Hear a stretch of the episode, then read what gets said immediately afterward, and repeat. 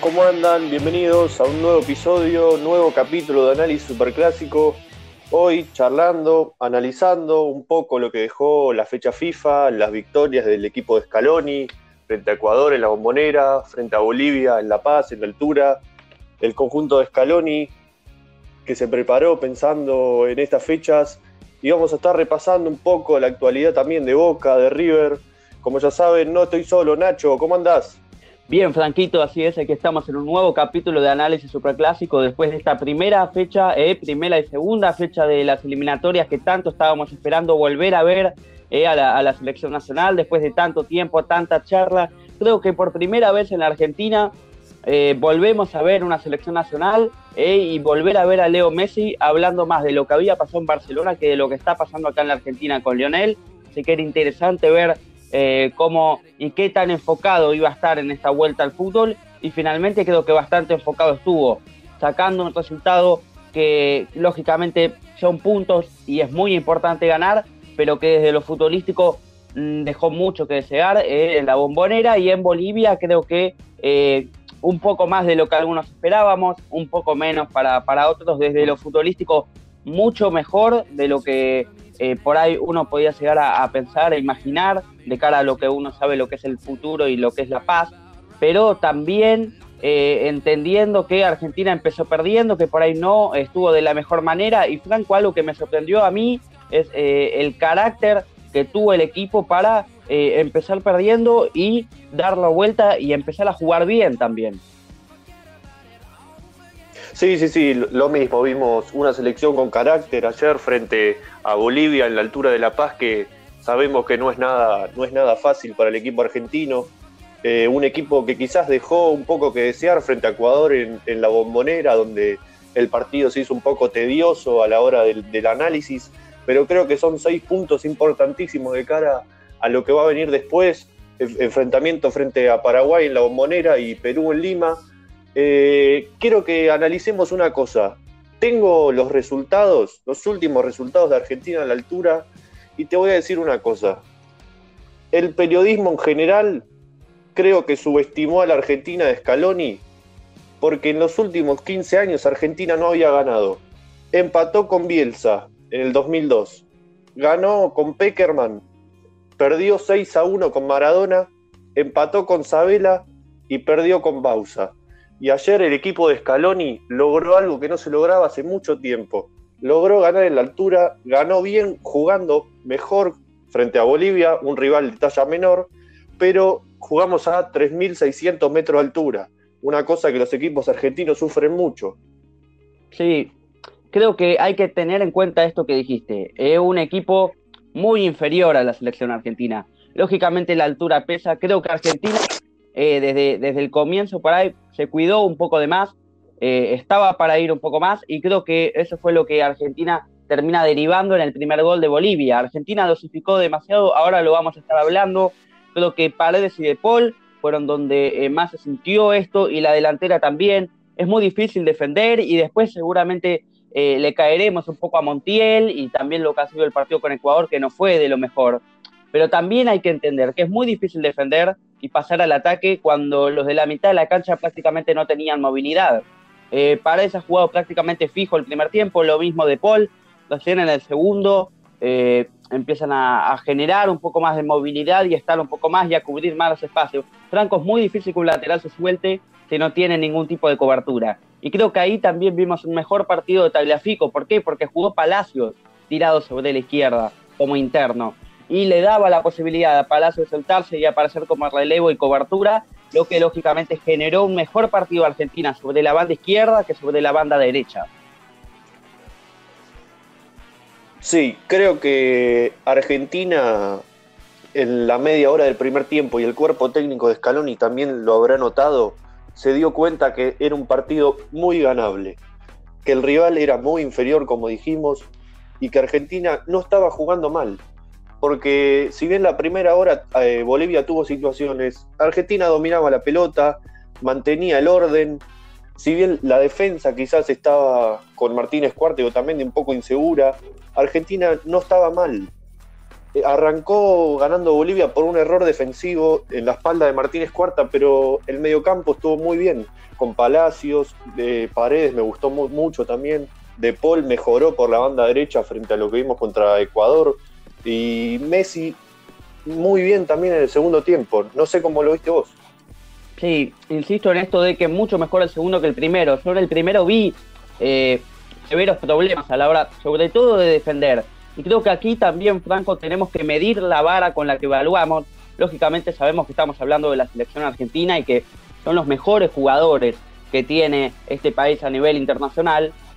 Pero hay que entender que ni Paredes ni De Paul eh, ocupan ni el rol ni la posición eh, aquí en esta selección que la que ocupan en sus equipos. Eh, Paredes, por lo general, si bien empieza a jugar más de medio centro en el, en el París, juega, muchas veces juega o con Marquinhos o con Verati y tiene un sostén. Aquí es él el encargado de quitar. Y esto en la primera parte creo que también eh, se vio y se notó. Argentina tenía muy poco quite, lo que generaba que termine cediéndole la pelota a Bolivia y no eh, por idea, no porque Argentina quería resguardarse y salir, sino porque no tenía quien le quite la pelota para poder empezar a jugar desde ahí. Y De Paul lo mismo, De Paul está tirado sobre una banda derecha jugando interno, teniendo ahora jugando interno, porque el partido pasado con Ecuador estuvo muy abocado a la tarea defensiva cuando lo vemos en un Udinese donde el muchacho está prácticamente muchas veces de media punta o de interno también, pero él es el protagonista, tiene mucho tiempo la pelota, está mucho más abocado a lo que es la creación que el quite, y aquí creo que también tenemos que medir la vara. Después comparto plenamente en el que el nivel se ha elevado un poco, eh, insisto en esto, para mí el primer tiempo no fue bueno ni de Paredes ni de De Paul. Mejoraron, un poco en el final, donde, Argentina logra algún chispazo el rendimiento y eh, vuelve a, ubicarse y, logra volver a pelear un partido. ¿Qué te parece si nos metemos un poco en lo que fue el partido de Messi? ¿Cómo lo viste? Bueno, creo que la Pulga ahora está con un poco más de movilidad y eso también él, lo entiende. También creo que es lo que, lo que le pide Scaloni. Lo que pasó con Messi y haciendo, volviendo a hacer hincapié sobre la banda derecha, es que Argentina logró muy bien superioridad numérica sobre la banda izquierda, juntando a Ocampos, a Palacios de interno y a Tagliafico sumándose desde la mitad de la cancha, desde la defensa hacia la mitad de la cancha. Sobre la derecha no lo logra, ¿por qué? Porque Messi juega suelto y Lautaro Martínez prácticamente de delantero, de punta. Entonces no tenés nadie que ocupe el lugar de extremo por derecha para generar superioridad numérica. De Paul, que dijimos que en el comienzo había dosificado demasiado, y quedaba Montiel solo. Y ahí creo que Argentina le tiene que encontrar la vuelta de que si Messi se va a tirar sobre el medio, bueno, busquemos muchachos alguna solución para poder lograr superioridad numérica sobre la derecha, porque si no Argentina concentra todo el tiempo los ataques sobre la banda izquierda. Particularmente de eso creo que Messi con la pelota está muy bien. Una jugada que tuvo, si no me equivoco, se la puso a, Lautaro Martínez. Es un jugador espontáneo, Messi, de, momentos, esa última versión de, la pula que estamos viendo. Y también, lógicamente, en esto de resguardarse y activar en pocos minutos, en Bolivia por ahí no lo sufrió tanto como lo sufría cuando su estilo y su manera de jugar era completamente distinta. Bien, sí, creo que compartimos mucho la mirada. Eh, a mi parecer, los últimos 20 minutos, 15 de Messi en el segundo tiempo fueron brillantes, manejando los tiempos, sabiendo cuándo tocar, cuándo no. Ya cuando Argentina vencía 2 por 1, con el gol de Joaquín Correa también, un Messi marcando el tiempo, marcando al equipo, me gustó bastante. La figura, a mi parecer, fue Ezequiel Palacio en el segundo tiempo, un rendimiento impresionante, metiendo un pase gol a, Lautaro que después no definió bien. El primer tiempo también arma la jugada que termina en el gol de, Lautaro. ¿Cómo lo viste vos? Sí, comparto plenamente, esto creo que, lo dije un poquito antes. Eh, Palacios le dio la posibilidad a la Argentina de jugar con un mediocampista más y de tener zona de creación. Argentina en el partido con Ecuador, sobre la banda izquierda no la tuvo porque el huevo Acuña se superponía con, con Tagliafico. Y no hablo de chocarse, hablo de que eh, para jugar eh, al fútbol y para tener creación vos tenés que tener varios jugadores en distintas alturas, tanto a lo ancho como a lo largo. Y jugar con un interno te da esa posibilidad. Si vos jugás con dos jugadores tirados a la izquierda, ni hablar si Ocampos también hubiese jugado tirado a la izquierda como jugó en el último partido es muy difícil pasarse la pelota y generar juego y generar algún tipo de triangulación sobre la venda izquierda.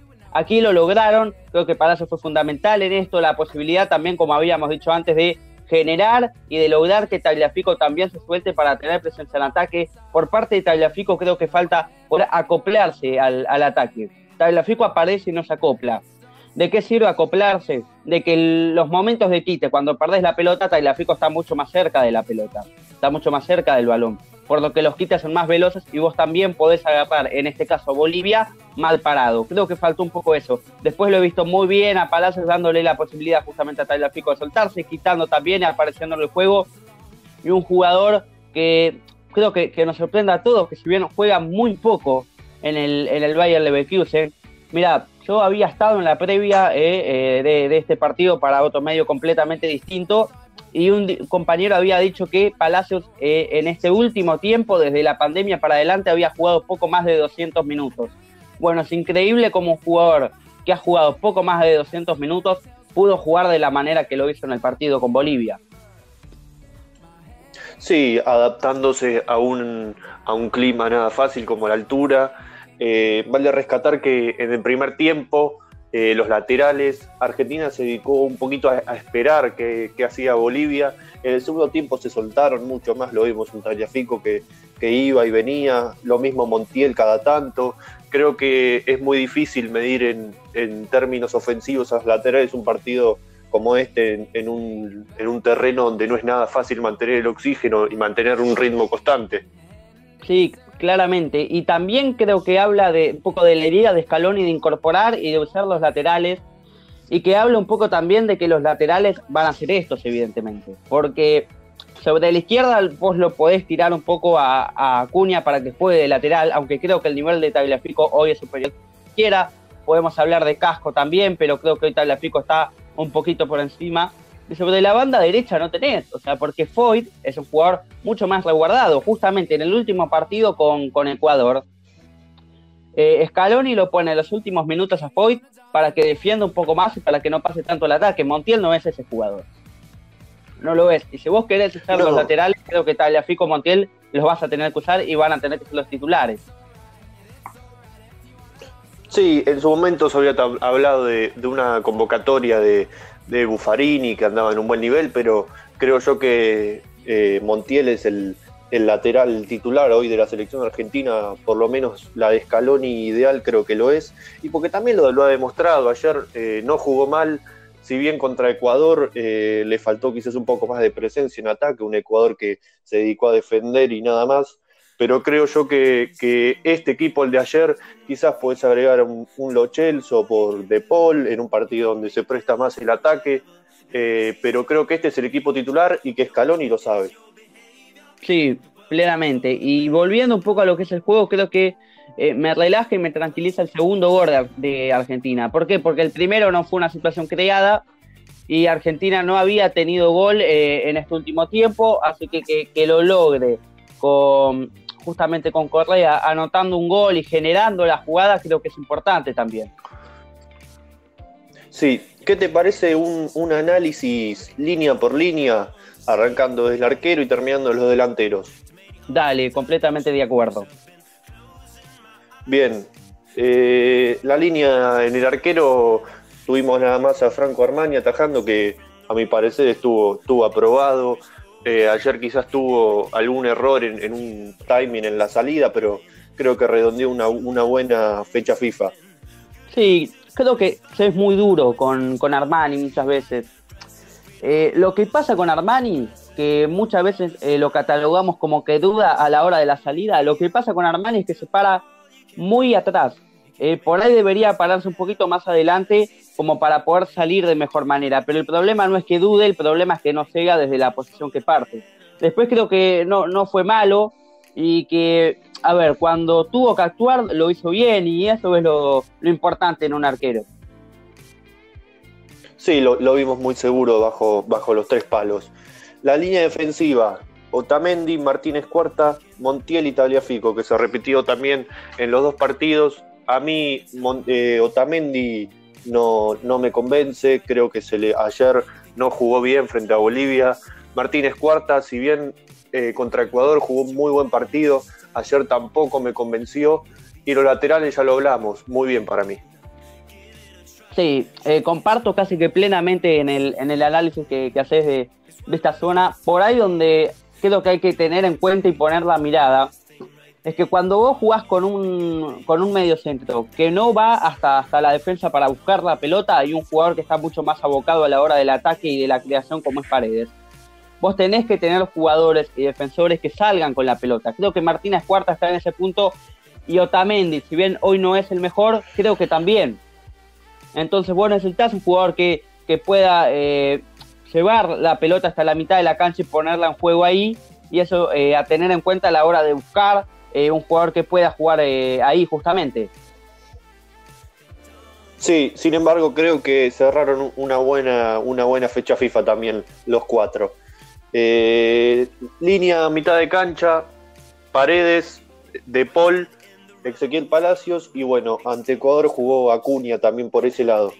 A mi parecer, Paredes eh, pudo haber jugado mejor los dos partidos. Si bien ayer para mí jugó bien, pero pudo haber jugado mejor también contra Ecuador. Palacios ya lo dijimos, la rompió todo ayer. De Paul contra Ecuador no me gustó nada. Ayer creo que por la derecha jugó bien. Y Marcos Acuña, bueno, poco análisis tuvimos frente a Ecuador porque, si no me equivoco, ya en el segundo tiempo fue reemplazado y, y creo que de buena manera porque le tapaba un poco la, subida a Tagliafico. Sí, eh, bueno, ya hablamos un poco de esto, ¿no? De que por ahí Palacios le daba la posibilidad a, subir. Creo que está claro que la formación es un medio centro con dos internos, porque así la Argentina es donde más, más cómodo se sintió y donde tuvo generación de juego. Creo que con Ecuador por ahí le faltó eso. Eh, y volviendo también a lo mismo de que hay que medir, hay que medir un poco la, vara en el sentido de que Paredes y De están adaptándose a una, a una nueva formación y a ocupar un lugar nuevo en comparación a lo que hacen esos clubes. Así que a tener en cuenta y creo que es una mitad de cancha que con laburo puede, le puede ir bien. Comparto, sí. Ataque, Lautaro Martínez, Messi y Ocampos. Lo que vimos también ingresó Joaquín Correa, eh, ingresó también al Ario frente a Ecuador, como también lo hizo el Toto Salvio, pero los titulares fueron Ocampos, Lautaro y Messi. A mi parecer, buena eliminatoria de los tres. Lautaro, si bien no tuvo una gran actuación frente a Ecuador, ayer se lo vio muy bien, en el segundo tiempo generando situaciones con Messi, con Joaquín Correa. De Messi, ¿qué se puede decir? Contra Ecuador tuvo tuvo sus minutos de distribución de juego, ayer también controlando el equipo, manejándolo. Y Ocampos creo que fue la, revelación de la convocatoria. Ayer en el primer tiempo jugó muy bien, después se ahogó, lógicamente. Y contra Ecuador también creo que fue, si no fue de lo mejor de la cancha, estuvo muy cerca. Sí, creo que Ocampos puede ser un jugador muy importante, eh, teniendo en cuenta lo que es la, competencia a donde uno se prepara, que es para un mundial. Entiende que Ocampos puede jugar por izquierda y por derecha y eso lógicamente es un plus, que es un jugador que eh, ante la falta de juego puede bajar un poco más, buscar la pelota y elevarla, eh, empezar por el medio y terminar por los costados, empezar por los costados y terminar por el medio, aparecer como delantero también, es un jugador con muchísima movilidad y que creo que, eso es muy importante. De Leo, lógicamente nada para, decir ni para agregar, además lo, lo hablamos un poquito antes. Y de Lautaro Martínez, creo que eh, sufre un poco por ahí lo mismo que de y Paredes. Lautaro Martínez juega con una referencia con un punta en el Inter como es Lukaku. Eh, entonces, aquí se está haciendo cargo él de, esa situación, de ser el único punta, de muchas veces tener que jugar solo y darse eh, la media vuelta solo. Así que lógicamente está un poco en una posición nueva. las ganas y la voluntad están de él y creo que eso es muy importante. Te da la posibilidad de, presionar, que por ahí el Kun Agüero te quita y es, importante también a la hora de, intensidad y de elevar el equipo. Así que desde ese punto creo que, la tarea la, cumplió. Por ahí un poco más de efectividad en alguna situación es algo que uno le puede llegar a, reclamar, pero en líneas generales creo que, fue positivo.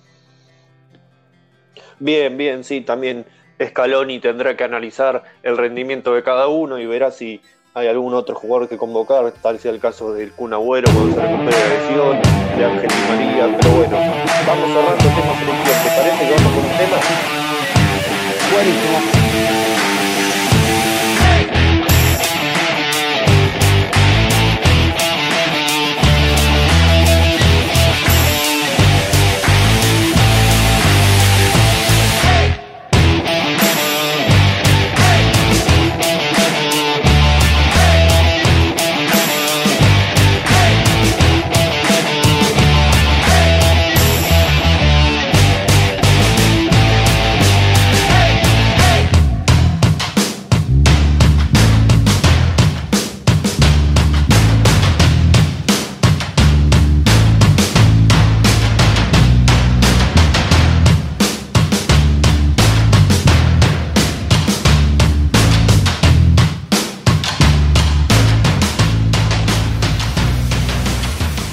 Seguimos acá en el bloque Análisis Superclásico.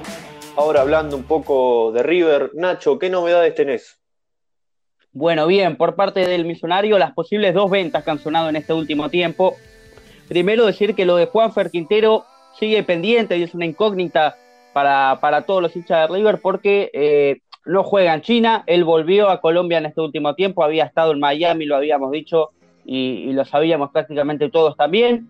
Eh, Juanfer Quintero había estado en Miami, partió de Argentina a Miami y ahora volvió a, Colombia y habrá que esperar también por el lado de Juan Quintero. A ver, la posibilidad de que, de que vuelva a la Argentina es nula y tendremos que ver en el medio qué, es lo que pasa. El pase de River ya está hecho, todavía eh, no se sumó porque no hay cupo de, extranjero, el equipo chino no tiene cupo y además el mercado de pases está completamente cerrado, por lo que no hay posibilidad de incorporarlo, eh, por lo menos en, en, estas horas o en, este, o en estos días. Tendrá que esperar hasta, hasta diciembre Juan Quintero para poder sumarse. Después, lógicamente, bueno, en este último tiempo se habló y apareció el nombre de Lucas Prato como la posibilidad de, irse. Eh, creo que Lucas Prato es un jugador muy importante para, para River, teniendo en cuenta que eh, pasó de tener muchos delanteros el equipo de Azardo a prácticamente no tener ninguno. Ahora tiene los dos titulares, Julián Álvarez que va a estar de titular y que lo podemos tomar como delantero, como volante, dependiendo eh, la, mirada táctica de, cada uno y le queda Coco en el banco, no, perdón, le queda Prato en el banco, no tiene mucho más. Escoco se fue, Prato habrá que ver qué es lo que pasa y después, bueno, los chicos Girotti que le ha ido bien en los últimos amistosos, pero lógicamente eh, es una incógnita porque no lo hemos visto jugar demasiado. No sé, Franco, ¿qué, qué pensás vos? Si Prato puede llegar a, a ser una pérdida importante. Eh, sí, yo creo que sí. Más que nada, no sé si por su pérdida futbolística, sino por, por lo, que, lo que representa Prato River y por lo que representó. Y aparte porque River no tiene, como vos dijiste, no tiene recambio en, ese, en esa parte. Yo creo que Gallardo y, la dirigencia ya está un poco más tranquila, que cerró el mercado en Europa, que Borré es muy probable que se quede. Hay que ver el tema de su renovación de contrato, pero yo creo que se va a quedar en River aunque sea hasta junio del año que viene. Y, yo creo que puede ser un, problema si, si, Prato se va de River. Sí, plenamente. Bueno, hay que decir que no hay ninguna oferta concreta, así que desde ese lado eh, habrá que, esperar. Y que la posibilidad es que migre y que vuelva al fútbol brasileño donde él ha estado y, jugado. Y después la posibilidad de Nacho Fernández, algo similar, con el mercado brasileño todavía abierto pero aquí la dirigencia no se mueve. Eh, de 10 millones para arriba es lo que, lo que plantean, así que eh, parece bastante fija la, posición y la mentalidad de, la dirigencia de, Núñez de que no se van a mover de ese precio y la verdad es que para los números que manejamos hoy en día eh, y cómo está y cómo la pandemia también ha repercutido económicamente, parecen números complicados para un jugador de la edad de Nacho Fernández, aunque lógicamente uno entiende su calidad. Sí, es, un número muy elevado en, cuestiones de, pandemia. Que si bien el, fútbol brasileño se puede dar se puede dar esos lujos de pagar 10 millones, de traer jugadores de Europa, creo que Nacho Fernández va a seguir en River porque eh, qué lugar mejor puede tener en, Brasil que, estando en River, que pelea, que es candidato a ganar nuevamente la, Copa Libertadores. Tema, tema Boca. Dale, eh, Sebastián Villa. ¿Qué, análisis podemos ver en si Boca lo vende? ¿Qué, podemos sacar de ahí? Bueno, lógicamente creo que eh, Sebastián Villa es un jugador eh, de una calidad muy grande y que en Boca en este último tiempo ha faltado, lo hemos dicho en el, capítulo anterior, en, en el primero, de que es un jugador que Boca no tiene características similares que, lo que le puede aportar el colombiano, pero uno entiende también que hay cuestiones que van un poco más lejanas al, fútbol y que también hay que, hay que respetar. Y creo que esta dirigencia de Boca un poco lo, marca, la diferencia con, la anterior, de que no es todo a, cualquier costo, Franco. Sí, creo que la, dirigencia está haciendo una labor distinta a la que quizás harían otros clubes del fútbol argentino o la anterior dirigencia y está priorizando lo personal antes que lo futbolístico y yo por lo menos lo celebro desde mi parte porque un jugador es jugador las 24 horas y debe ser ejemplo para muchos chicos que, quieren llegar a ese lugar también y que no se puede jugar a cualquier costo por ser futbolista. Eh, Boca juega hoy un amistoso frente a Arsenal, titulares y suplentes en el predio de Seiza, un Arsenal flojo que viene de, de entrada sudamericana, si no me equivoco, en el campeonato anterior. Claro, hay que tener en cuenta eh, por parte de, del equipo del huevo también para analizar eh, cómo puede terminar el, partido. Primero, ha jugado eh, la semana pasada, el fin de semana, con Huracán y perdió, si es que no, no me equivoco. Y también a tener en cuenta que Arsenal en este último tiempo ha perdido una gran cantidad de jugadores. En estas últimas horas se sumó Lucas Albertengo, un jugador de, nombre importante ¿no? para lo que es un club como, como el Arce pero a tener en cuenta que ha perdido muchos jugadores y que en este último tiempo está jugando con eh, muchos chicos eh, de, las inferiores del club. Bien, sí, sí, habrá que ver el resultado del amistoso de hoy, que seguramente lo estaremos nombrando y, haciendo referencia en la próxima edición. Nacho, nos quedamos sin tiempo. Bueno, Franquito, un, placer. Y antes de, terminar, decir que si estás escuchándonos en Spotify, te puedes pasar por el canal de YouTube. También pasate por el, eh, por el Instagram, donde estamos con información y avisando cuando eh, se, suben los nuevos capítulos. Correcto, sí, tanto en YouTube como en Instagram nos pueden encontrar como Análisis Superclásico, donde estaremos publicando resultados y últimas noticias de tanto la selección argentina como de los dos grandes del fútbol argentino de River y Boca. Nacho, un gusto como siempre. Gracias. Hasta la próxima, Franco.